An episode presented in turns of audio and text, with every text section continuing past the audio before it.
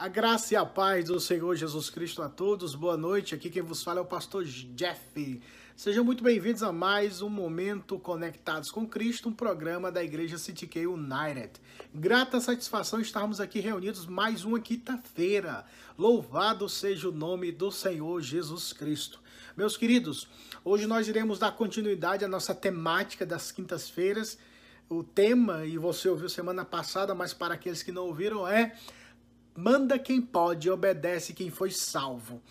Nós entendemos que o Senhor Jesus tem ordenanças, mandamentos para os seus filhos, mas somente os filhos de Deus, somente aqueles que são membros do corpo de Cristo, aqueles que são que foram comprados na cruz do Calvário, aqueles que foram salvos por Cristo, somente estes irão obedecer a palavra de Deus. Por isso a, segunda parte diz: obedece quem foi salvo, porque a predisposição em obedecer vem do Espírito de Deus que habita no coração daquele que foi salvo por Jesus Cristo, nosso Senhor. Então, antes de nós lermos a palavra do Senhor, dá o seu like, compartilhe esse vídeo e se inscreva nos canais da igreja, nas mídias sociais, para que muitas pessoas ouçam o Evangelho de Cristo, para que muitas pessoas sejam abençoadas pela pregação da palavra de Deus. Vamos que vamos? O texto base das quintas-feiras que nós estamos trabalhando está em Mateus 28, versículo 18, 19 e 20.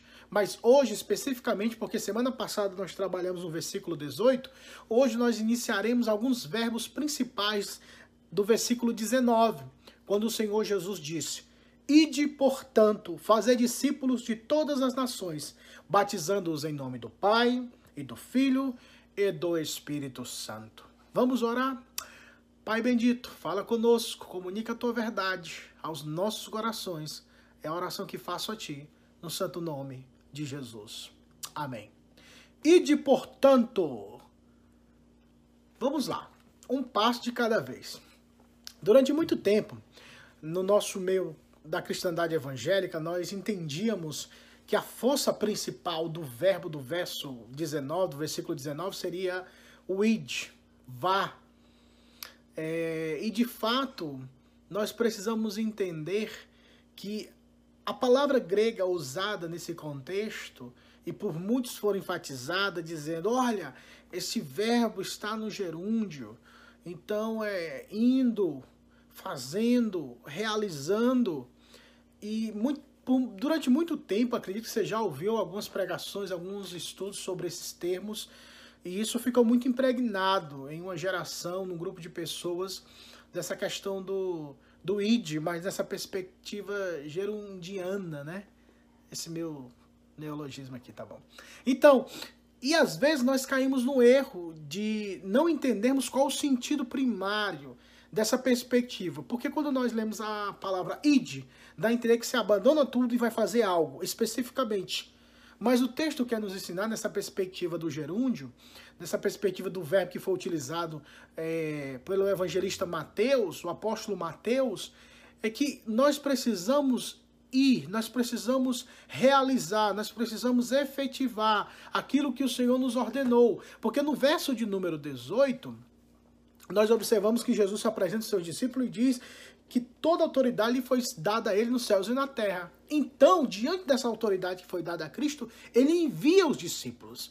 Por isso que ele fala: ide, portanto, a conclusão, o resultado, vão.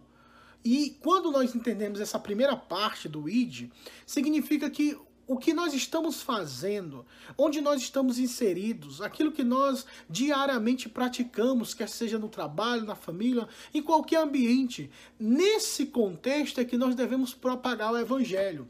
Há um conceito que eu discordo veementemente e eu espero que você me entenda. Muitas vezes as pessoas elas, elas querem evangelizar através de uma programação da igreja ou através de um, um momento. Por exemplo, talvez você seja da época, você que é jovem vai entender, mas os mais antigos, melhor, mais ainda. Houve uma época que nós fazíamos assim, ó, quatro horas da tarde, domingo à tarde ou sábado à tarde, todo mundo vamos evangelizar nas ruas do bairro, ok? Perfeito. Quantas vezes nós ouvimos isso? Só tal dia, tal hora nós vamos evangelizar. E isso construiu essa mentalidade para que entendamos erroneamente que evangelismo tem uma hora marcada. Que a evangelização, que a propagação da mensagem de Cristo, que o ensinar, fazer discípulos, batizar, ensiná-los a guardar, tem um momento específico e tem uma hora específica. Mas o texto não quer dizer isso. O texto, quando o Senhor Jesus fala no versículo de número 19 do ID, que está nessa perspectiva do gerúndio, é que tudo aquilo que fazemos ou realizamos nas atividades cotidianas da vida, o Evangelho estará conosco. O Evangelho acompanhará a nossa vida, ele fará parte da nossa essência e da nossa estrutura. Portanto, se eu estiver no trabalho, o Evangelho lá estará. Se eu estiver na minha residência, lá estará o Evangelho. Se eu estiver na faculdade, no college, ou qualquer situação, em qualquer é, situação ou qualquer localidade, o Evangelho lá estará. Por quê? Porque eu fui salvo por esse Evangelho. Portanto, quando eu estou indo, fazendo qualquer coisa, o Evangelho me acompanhará. Porque o Evangelho foi a arma, o instrumento, a força, o poder do próprio Deus em resgatar a minha vida, a sua vida, a nossa alma.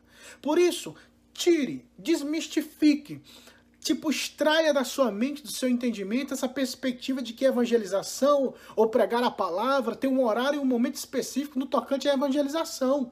Ao contrário, como eu disse e repito, é quando nós estamos fazendo qualquer atividade, onde nós estivermos, nós pregaremos. Não é necessário ter um púlpito. Não é necessário ter um microfone, não é necessário ter um grupo de louvor para que você possa evangelizar.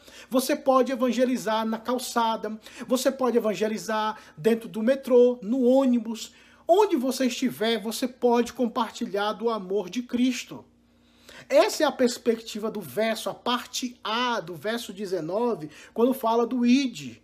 E o meu interesse aqui nessa noite é, primeiramente, tirar esse falso entendimento do que significa o id, do que significa ir.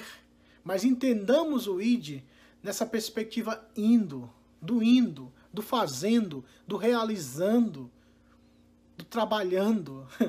Eu me lembro de é, algum, contar alguns episódios bem é, interessantes que, que retratam essa questão da evangelização. Lá no Nordeste, uma vez, a pessoa estava no elevador e entrou e, e daqui no elevador todo mundo junto, todos juntos, perdão, é, e aquele calor escaldante da, do Nordeste, uma pessoa entra no elevador e fala, nossa, mas como tá quente?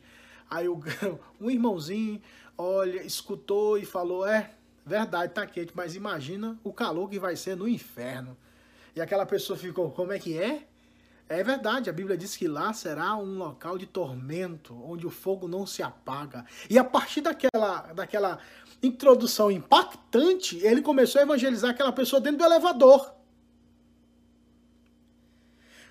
Uma pessoa foi pagar um, um, um, um certa vez alguém foi pagar um, pagar, qualquer, pagar um, um supermercado, a compra, a feira do mês, perdão.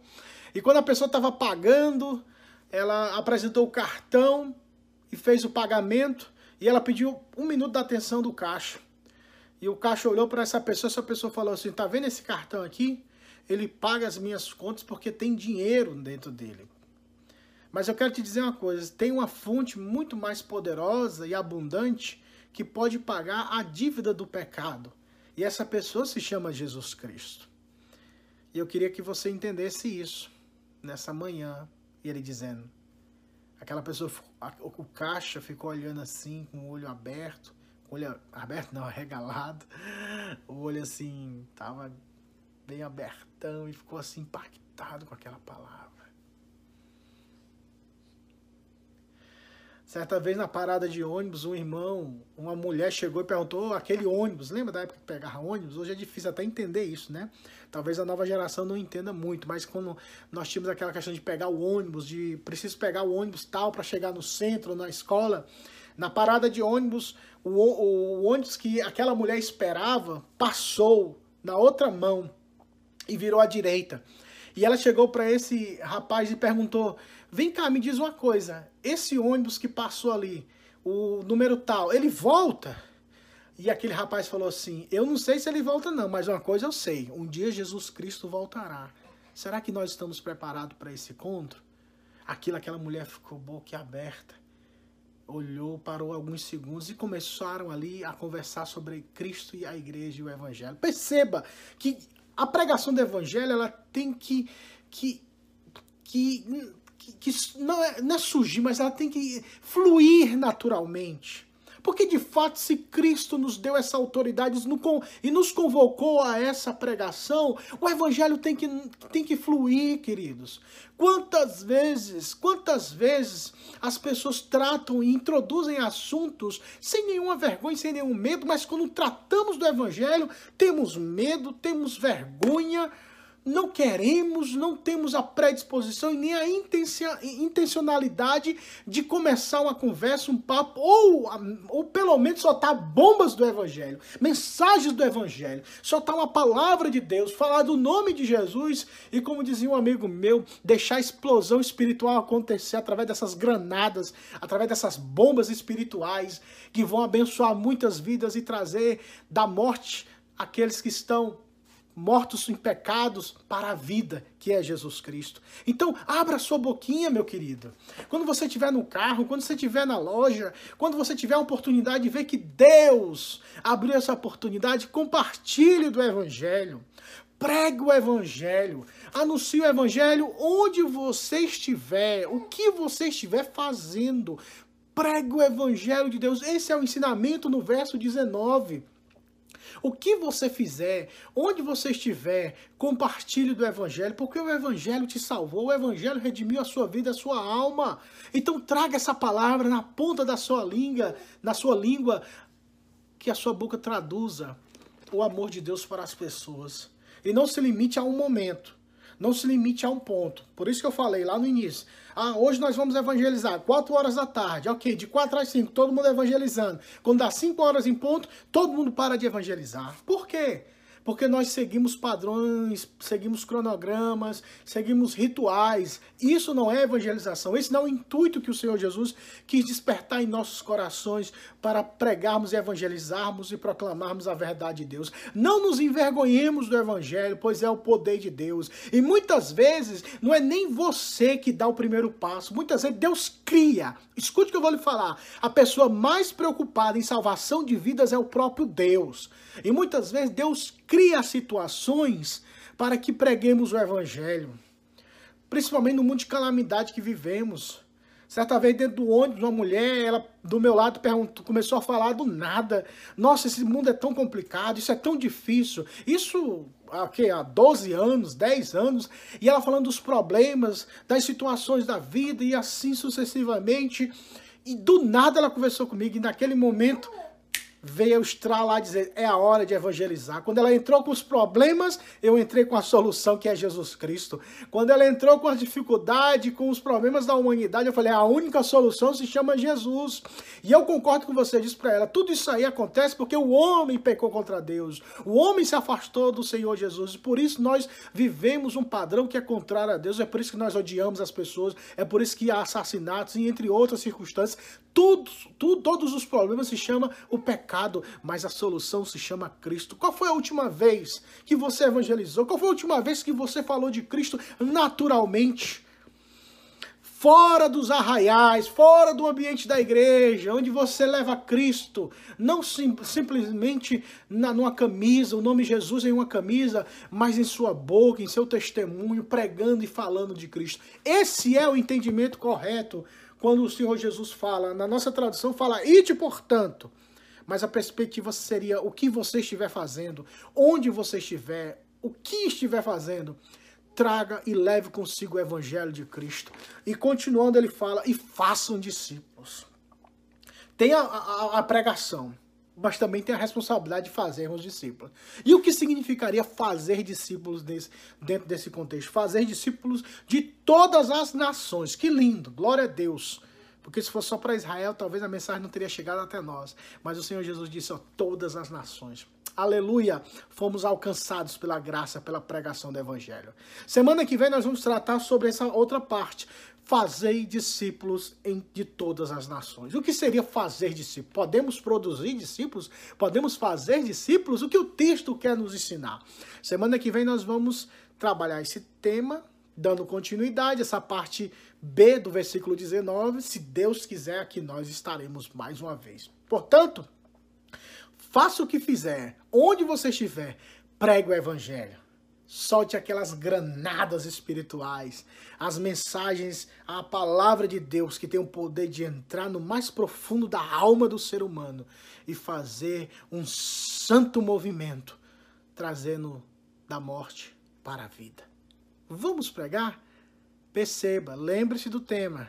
Obedece quem manda. Manda, manda quem pode. Não é isso não, viu? Manda quem pode. Obedece quem foi salvo. Se você foi salvo, você obedecerá. Oremos. Pai, obrigado. Comunica a tua graça e a tua misericórdia. Essa palavra desperta corações para te amarem e te servirem. É minha oração em nome de Jesus. Amém. Deus em Cristo vos abençoe. Semana, semana que vem, se Deus quiser, nós aqui estaremos mais uma vez no programa Conectados com Cristo. Nunca, nunca se esqueçam dessa verdade que diz. Todos aqueles que estiverem e que estão conectados com Cristo viverão eternamente. Que Deus em Cristo vos abençoe. Tchau!